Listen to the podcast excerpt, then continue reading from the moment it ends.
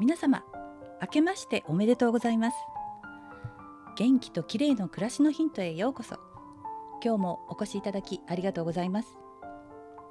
いよいよ2021年が明けましたね。これからは風の時代なんて言われていますが時代が大きく変わっていくそのちょうど入り口あたりにいるということでしょうか。新しい時代ということはこれまでの価値観や経験で物事を判断していてもうまくいかない。そんな状況が多くなるのかなという気がしています。昭和生まれの私はどちらかというと古い時代の人間になってしまいますができるだけ柔軟性と直感力これらを大切に新しい時代に向き合っていきたいと思います。さて皆さんみかんを食べていますか？日本人の冬の定番といえば温州みかんですよね。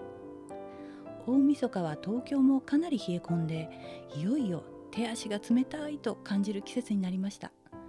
そこで今日はみかんに含まれているヘスペリジンというビタミンのお話を少しだけしたいと思います。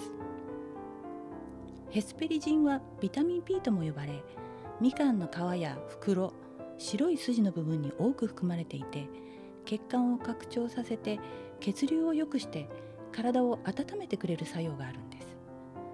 さらにみかんにはビタミン C も多く含まれているので相乗作用で毛細血管を強くしてくれるのだそうです。これからの寒い季節は血流を良くしてポカポカと温かい体をキープしたいですね。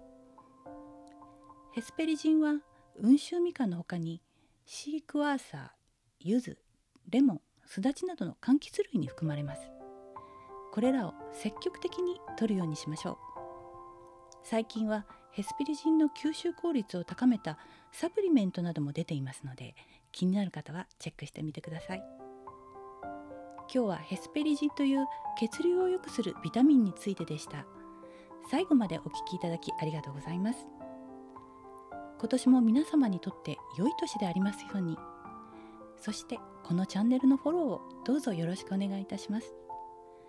今年は皆様からの声をたくさん紹介できるといいなと思っています。お便りお待ちしています。それでは明日またお会いしましょう。友吉ゆき子でした。